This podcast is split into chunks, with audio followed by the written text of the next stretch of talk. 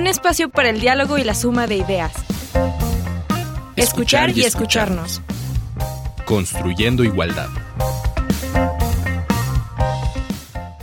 Bienvenidas, bienvenidos, bienvenides. Como cada semana, un gusto escuchar y escucharnos. Hoy vamos a hablar sobre vivir con VIH. Para platicar sobre este tema y para compartir su, su experiencia de vida y eh, lo que hace en la vida, invitamos a Rodrigo Vázquez Venegas y ahorita van a ver por qué le invitamos. Rodrigo, ¿cómo estás? Bienvenido.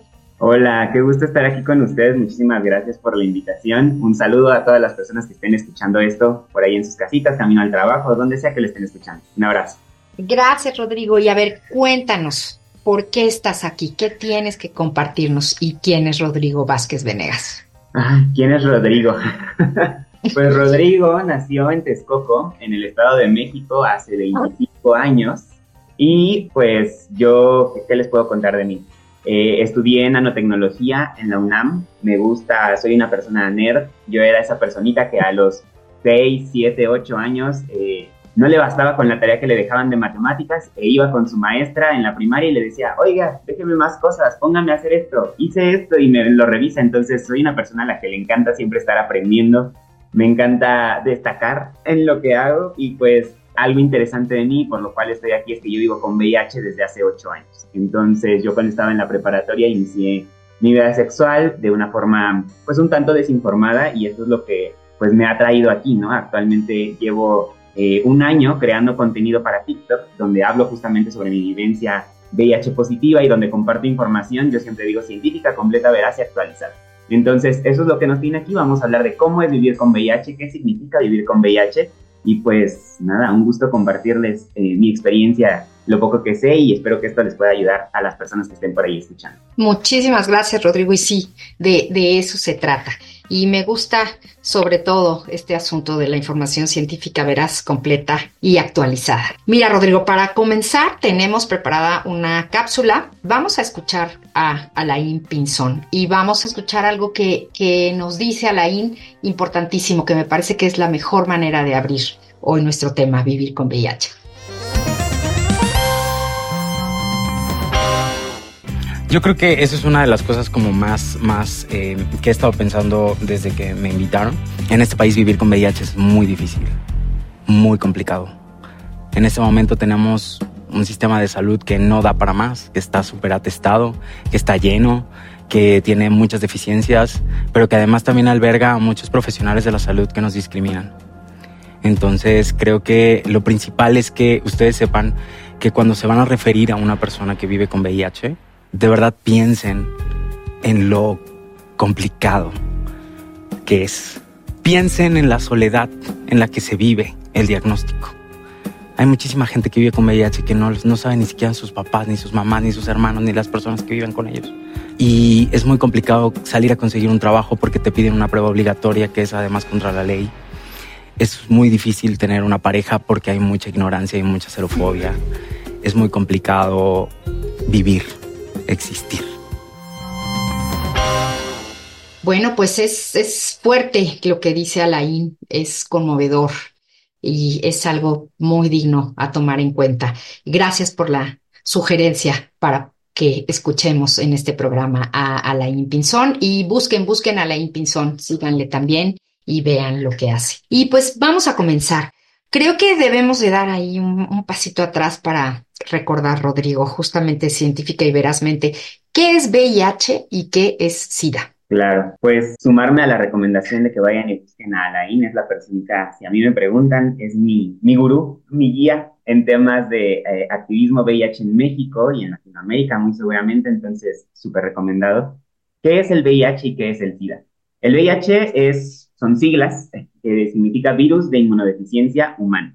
Es un virus que se transmite eh, entre una persona u otra, es decir, una persona que ya vive con VIH le transmite el virus a la otra persona y cuando este virus entra a tu cuerpo, lo que hace es destruir tu sistema inmunológico, específicamente las células que se llaman CD4.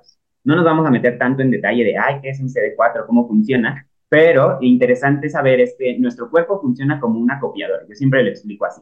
Imaginémonos que para las células que tenemos, no sé si han escuchado alguna vez ese término, pero se dice que nuestra piel se está regenerando diariamente y diario tenemos piel muerta y todo esto. ¿Por qué? Porque literalmente nuestro cuerpo es una fotocopiadora. Entran hojitas de papel y salen copias, copias, copias, copias, copias de células, por ejemplo. En el caso de los virus, eh, utilizan este, este mecanismo de nuestra fotocopiadora para que cuando el virus entra a nuestro cuerpo, saca copias, copias, copias, copias, copias del virus y es como nos infecta. Entonces, esa es la forma en la que a mí me gusta explicarlo. El virus, el, el VIH, lo que hace es entrar a nuestro cuerpo, utiliza a los CD4 como fotocopiadoras y los destruye en ese proceso. Entonces, una vez que va destruyendo nuestro sistema inmunológico, lo que ocasiona es la infección por VIH. Y bueno, esta infección tiene tres fases. La primera es la fase aguda, la segunda es la fase crónica y la tercera es la fase de SIDA.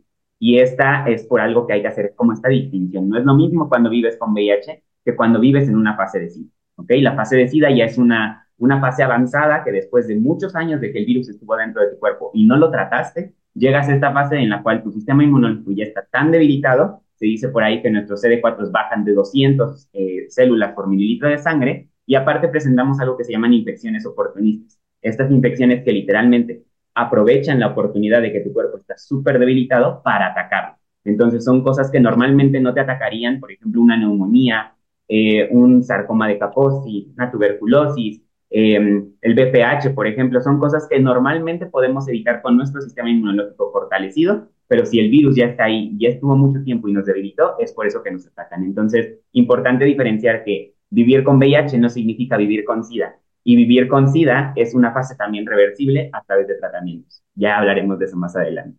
¿Y cómo ha sido tu experiencia siendo una persona joven que vive con VIH? Ya les contaba yo que inicié mi vida sexual a los 15 años haciendo cuentas macabras. no, es posible que tú sepas cuándo fue que adquiriste la infección, a menos de que tengas como muy controlado y muy contado cuáles fueron tus relaciones, eh, tus posibles exposiciones al virus. En mi caso, yo tengo un estimado que fue entre cuando tenía 16, 17 años y evidentemente había mucha desinformación de mi lado. No tenía información completa, lo cual hizo que tuvieran que pasar prácticamente seis años para que yo decidiera hacerme una prueba y empezar a atacar este tema. Era algo que yo ya me imaginaba porque ya había tenido múltiples exposiciones, entonces con muchísimo miedo, con muchísimo miedo eh, esta parte de querer afrontar todo lo que se dice allá afuera, toda la información que hay incorrecta, que no está actualizada, eran los discursos con los que yo traía y evidentemente era este miedo lo que predominaba. Algo que empecé a hacer fue que en mis clases yo les contaba, yo, yo estudié temas de ciencias, entonces cuando teníamos, por ejemplo, en biología molecular, estudien el mecanismo de internalización del medicamento. Ah, ok, entonces yo me iba a buscar un medicamento antirretroviral, que son los utilizados para tratar el VIH, para entender cómo funcionaba y yo, a través de información, a través de la ciencia, sentirme más tranquilo con, esta, con, esta, con este tema. Entonces, esa fue la forma en la cual yo fui lidiando hasta que llegó el punto en el que dije, ya tengo toda la información que necesito, ya sé qué pasos tengo que seguir, ya me animé a hacerme una prueba, le pedí ayuda a un amigo para que me acompañara a hacerme la prueba en Ciudad de México. Fuimos y pues yo ya sabía cuál iba a ser el resultado, ¿no? Entonces ya me sentía preparado con toda esta información, este bagaje. No es la recomendación que lo hagan allá afuera, pero si la información, por eso para mí es importante, si la información que yo estoy brindando a través de videos te ayuda a animarte a hacerte una prueba, sea positivo, sea negativo el resultado, con eso ya ganamos. Entonces la invitación es esa, toda persona que tiene una vida sexual activa, hágase una prueba de VIH mínimo una vez al año. ¿Y cómo desarrollas tu trabajo de sensibilización y acompañamiento? Cuando platicamos previamente me dijiste, no me considero activista. Yo creo que sí, yo creo que sí eres un, activista y haces un trabajo muy importante, pero ¿cómo comenzó esto y cómo lo haces ahora?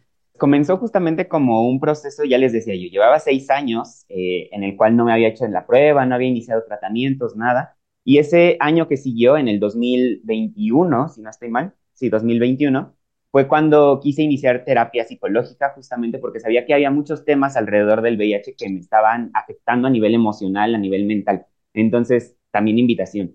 Si tú sabes, sientes que esto te está rebasando, pide un acompañamiento psicológico, busca esta ayuda. Hay espacios donde se hace gratuitamente, hay otros que van a ser cobrados, pero pues puedes acercarte a cualquiera que te funcione. Entonces, eso fue lo que me ayudó a mí. Y cuando ya estaba terminando este proceso eh, terapéutico fue que dije, ¿sabes qué? Le dije a mi psicóloga, quiero empezar a compartir mi experiencia a través de las redes sociales, no precisamente de videos, pero sí a través de las redes para que compartir toda esta información que a lo largo de estos seis años ya me aventé a leer eh, artículos científicos, ya me aventé a leer un montón, a investigar, a formarme en cursos, en diplomados, talleres, un montón de cosas que ahora quiero compartir esta información. Entonces fue que tuve una, una clase, bueno, yo estoy estudiando actualmente gestión de proyectos sustentables, economía circular, y pues fue ahí en una de esas materias, teníamos que hacer un video con un storytelling, y yo dije, pues voy a contar mi historia, mi historia viviendo con VIH. Entonces ese fue el primer video que grabé para una clase y terminó siendo el primer video que subí a TikTok el 30 de noviembre del 2022. Entonces, así fue como empezó. Ese video tuvo bastante alcance, considerando que mi cuenta estaba cero activa y llegaron a más de 120 mil reproducciones, cosas así, un montón de comentarios y preguntas alrededor de qué si los síntomas, que cómo acceder a tu tratamiento, un montón de cosas que fue que empecé a dar respuesta a estas, a estas preguntas a través de más videos y así fue como se empezó a formalizar. Actualmente ya, ya llevo un año haciendo videos, he fortalecido el cómo los hago y actualmente puedes contactarme, personita que me esté escuchando, a través de WhatsApp, a través de Instagram principalmente, para dejarme tus dudas, eh, si, si te acaban de dar un diagnóstico y no sabes qué hacer, si no sabes dónde hacerte una prueba, si te están negando el tratamiento y quieres poner una denuncia, cualquier de esas tipos de cosas, puedes mandarme un mensaje y con gusto te voy a responder. Puedes hacerlo también a través de TikTok, pero en TikTok tengo como 300 solicitudes de mensaje, entonces voy más lento contestando por allá. Si me mandas un mensaje por WhatsApp y por Instagram, mucho más rápido. Todo eso está en el link que está en todos mis perfiles, RODVNV en todos lados. Entonces, con gusto para ayudar.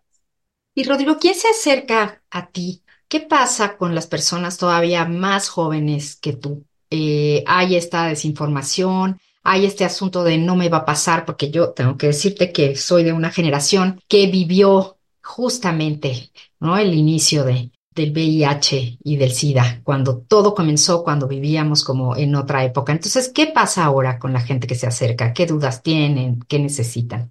Algo que yo percibo, e incluso lo mencionaba Laín en la capsulita que escuchamos, eh, actualmente la información que tenemos sigue siendo la de los 80s y la de los 90s.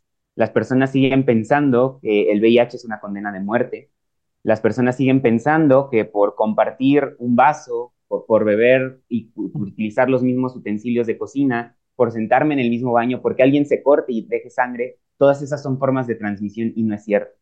El VIH se transmite únicamente a través de transfusiones sanguíneas, aunque eso ya está bastante controlado porque si ustedes han donado sangre saben que les hacen un montón de estudios antes de que les digan si eres candidato, candidata o no. La otra forma es a través de eh, transmisión vertical, es decir, de la madre o de la persona gestante hacia el hijo o a la hija. Y las otras formas es por compartir agujas, si tú te eh, inyectas sustancias y utilizas sustancias para X o Y razón, si compartes estas agujas es una forma de transmisión. Y la última es por relaciones sexuales únicamente anales o vaginales. Entonces muchas veces hay mucho, mucho miedo alrededor de esto, mucha confusión, porque seguimos con información desactualizada. Por eso la importancia de seguir hablando de VIH en todos lados. Por eso la importancia de lo que tú haces, Rodrigo. Y pues bueno, nos sugeriste eh, una canción para compartir con nuestro auditorio. Llegó el momento. Vamos a escuchar hoy El fallo positivo de Mecano. Es una canción de 1991, como te decía anteriormente, de otra época, de otro mundo. Entonces vamos a escucharla. Eh, Mecano fue eh, un grupo español del género pop, pioneros del tecnopop, New Wave y Wave en España, creadores de grandes canciones y, a mi parecer, con maravillosas letras. Vamos a escuchar. El fallo positivo anunció que el virus que navega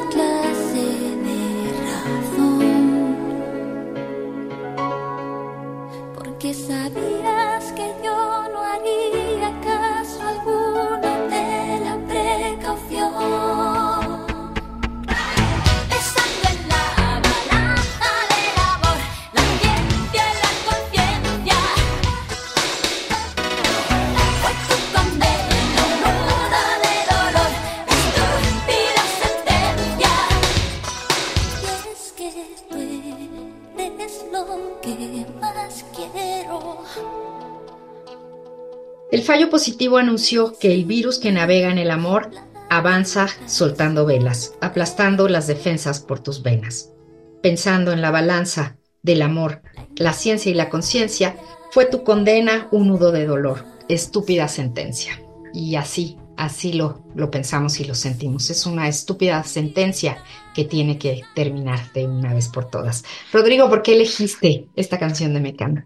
Ay, creo que es una canción fuerte. He de ser honesto de que no conocía tantas canciones. Cuando me preguntaste, mi cabeza estaba así como de, ay, no se me viene a una. Cuando pensé en esta, creo que tiene, a pesar de que fue de 1991, el mensaje sigue siendo vigente. Esto que les comentaba antes de que escucháramos la canción, las personas siguen teniendo en la cabeza todo esto que los medios de comunicación tienen como deuda histórica, en el cual dijeron, es la peste rosa, es eh, el cáncer gay, un montón de cosas que se asociaron como estigma y que siguen vigentes, porque a mi familia le costó trabajo por eso, porque al igual que, que a ti te pasó, pues a mi mamá y a mi papá también les costó mucho trabajo porque crecieron con una información completamente distinta. Y la población sigue teniendo esa misma información y lo que pasa en la historia, en la, en la canción, es que la persona que vive con VIH decide aislarse, decide alejarse de su pareja, que es quien le está cantando, y decide fallecer y, bueno, matarse, porque por el miedo y por todo lo que se decía allá afuera, sobre el VIH.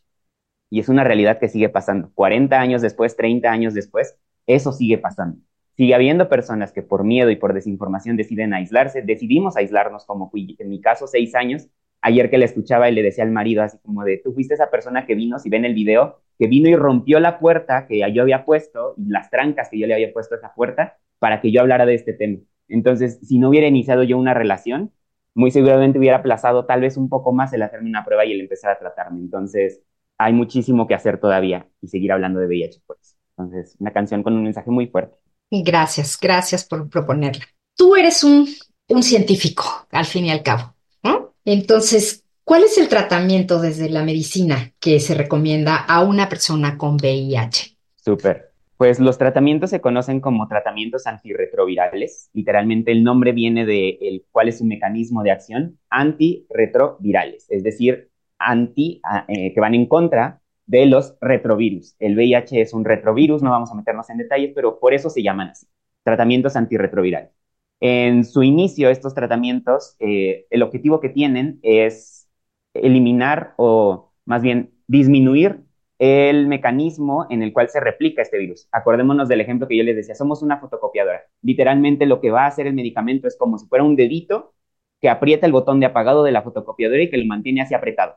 Entonces, ¿qué va a pasar? Que el virus va a intentar entrar y no va a sacar copias, copias, copias, copias, se va a mantener uno solo. El, cuerpo es capaz de destruir a ese virus, sí, va a seguir existiendo, va a estar guardado por ahí, pero esa es la función del medicamento, mantener apagada esa fotocopiadora para que el virus no saque copias, copias, copias y siga infectando al cuerpo. Por eso es posible que a través de estos tratamientos que actualmente son muy distintos a los que estaban en los 90, en el principio de los 2000, que eran un montón de pastillas que generaban un montón de efectos secundarios que eran súper dañinos y te dañaban otras cosas, actualmente los medicamentos más recientes son de una o de dos tomas al día máximo, que no generan ningún, ningún malestar, no generan resistencia, la mayoría, al virus, y actualmente en otros países, esperemos que en México el siguiente año sea esa la novedad también, ya hay medicamentos que son inyectables, que solamente es una inyección, eh, una vez al mes o una vez cada dos meses. Entonces son, cada vez se van innovando más, no generan malestares. Entonces la invitación también es a esta, no le tengamos miedo a los avances científicos. No estamos en los 90, ya no estamos en los 2000, donde tomar un medicamento ya solamente es eso, es una sola pastilla al día y que no te va a generar ningún otro daño adicional. Te va a ayudar a mantener una vida completamente saludable. Tú puedes vivir con VIH completamente saludable siempre y cuando tomes este medicamento. Y antes nos hablaste de, la importancia de buscar ayuda, ¿no? Todo el tipo de ayuda que, que se requiera. Entonces, en temas de autocuidado, ¿qué recomiendas? ¿Qué es importante? Súper, pues vamos a hablar aquí de dos, de dos fases. Lo primero es, si tú no vives con VIH, busca información. Si mis videos te ayudan, adelante. Si quieres buscar información en Internet, adelante. Si quieres acercarte a tu médico de especialidad, adelante. La importancia es buscar información, actualizarnos de estos temas. Tal vez tú ya escuchaste de VIH como yo alguna vez en la primaria me lo mencionaron y cuestionar así como de, oye, eso que me dijeron es lo correcto, sigue siendo vigente esa información. Entonces, esa es la invitación para cualquier persona. Si tú ya vives con VIH, si tú ya tienes un diagnóstico, lo primero y lo más importante que siempre les digo es, tienes que iniciar tu tratamiento. busca eso. Actualmente el tratamiento en todo México es completamente gratuito. Si tú tienes eh, un eh, seguro social, ya sea IMSS o ISTE o cualquiera de los otros seguros que hay, ahí puedes acceder. Y si no lo tienes, también puedes acceder gratuitamente a través de otras instituciones como son el Capacits y los otros tipos de, de servicios. Si tienes dudas al respecto, mándame un mensaje y yo te digo dónde está el más cercano a tu casa. Entonces, eso, accedan al tratamiento. Una vez que estamos en eso, también es importante este tema de la atención psicológica, porque muchas veces eh, no sabemos cómo afrontar estos temas, nos genera mucho miedo, mucho, mucho malestar, y es importante darnos ese espacio para, para aprender y para transitarlo. Entonces, y buscar finalmente una red de apoyo. Creo que de las personas que, de las que yo más he aprendido de VIH es de otras personas que viven con VIH. Entonces, a través de, de redes, si tú puedes encontrar a activistas, yo te puedo recomendar a un montón de personas, a un montón de organizaciones que hacen cosas maravillosas en temas de VIH en México. Y esa información, ese empoderamiento te termina contagiando también. Y es por algo que yo también decidí hacer eh, este tipo de contenido porque a mí una persona viviendo con VIH me contó su historia y yo dije, oye, yo puedo estar sano también, entonces fue que decidí también actuar. Entonces, ahí la importancia, redes de apoyo, atención psicológica y tratamiento para las personas que vivimos con VIH. Y retomando un poco lo de las redes de apoyo, eh, aparte de esto está el asunto de los afectos, ¿no? Y las redes personales de apoyo. La importancia de ellas para las personas con VIH o SIDA y también cómo acompañar si, es, estamos cerca de alguna persona. ¿Cómo acompañar? Ah, es una pregunta que muchas veces me hacen. Creo que algo importante, reiterando, que tú tengas la información certera. ¿Para qué? Para que tú no seas esa primera persona que le va a ocasionar más miedo a, a ella. Por ejemplo, si tú eres una, una madre y, su hijo le, y a tu hijo le acaban de diagnosticar, que no seas tú quien no quiera compartirle el vaso, quien no quiera sentarse cerca de él, quien no quiera darle un abrazo. Entendamos que el VIH se transmite, no se contagia, ¿Por qué? Porque no es a través de un contacto directo, no es a través de un abrazo, de un beso, de una caricia, de nada. Entonces, eh, darle este afecto y este acompañamiento a la persona. Y literalmente escucharle, preguntarle, oye, ¿tú qué quieres? ¿Cómo quieres que te acompañemos? ¿Qué ayuda necesitas? Si te dicen, ¿sabes qué? Yo nada más quiero que me escuches, que me abraces cuando quiera llorar, adelante. No forcemos a las personas a que hagan algo adicional. Si la persona decide no tomar el tratamiento en ese momento, es completamente válido. Claro que es una decisión que implica una clase de riesgo, pero si la persona lo está decidiendo, adelante. Nuestro papel como acompañantes es brindarles la información que tengamos disponible y principalmente brindarles nuestro amor. Eso es lo que yo puedo recomendar. Ay, qué bonito. Amor, siempre amor. Siempre en este programa estamos por el amor. Y para terminar nuestra charla hoy, ¿qué le dirías a las personas que nos escuchan y que tienen una vida sexual activa?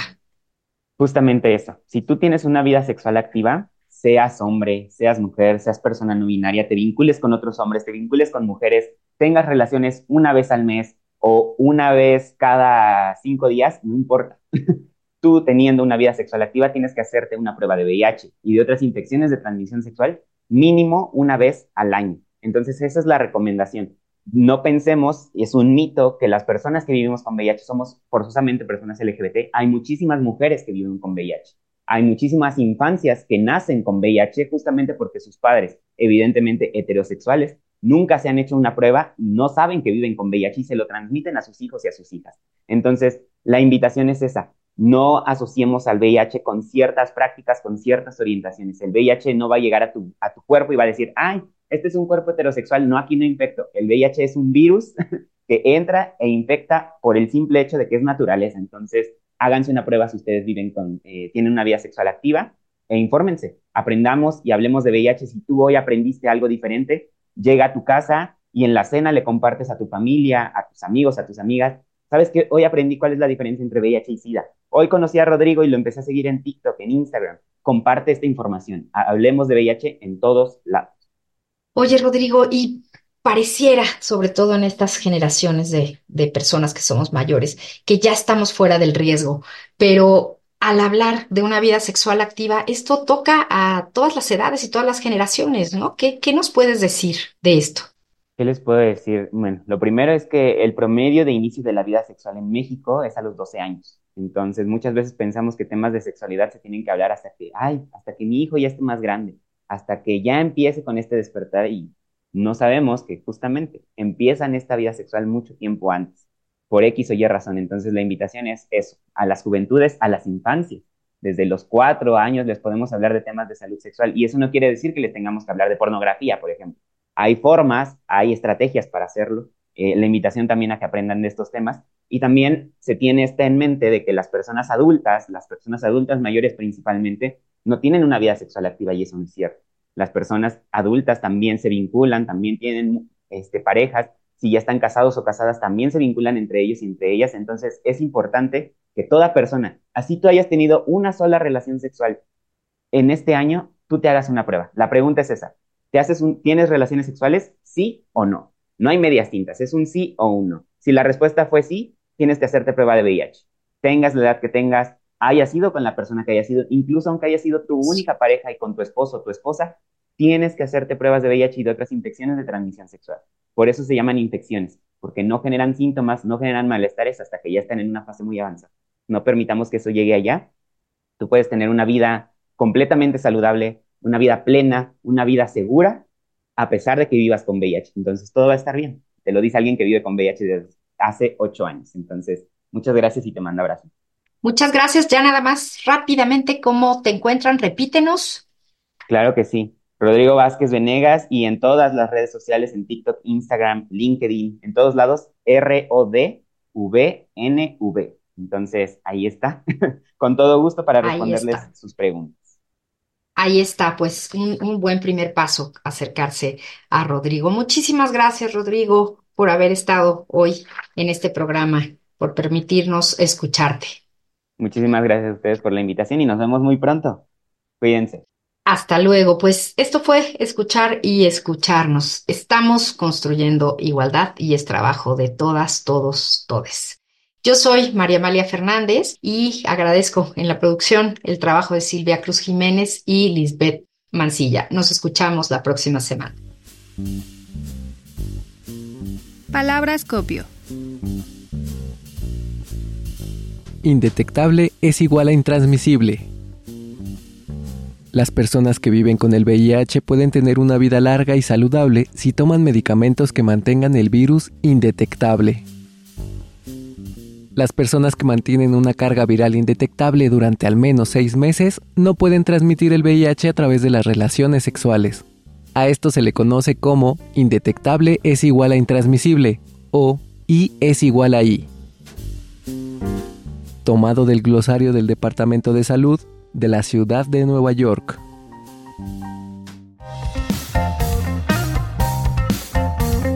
Un espacio para el diálogo y la suma de ideas. Escuchar y escucharnos. Construyendo igualdad. Una producción de Radio UNAM.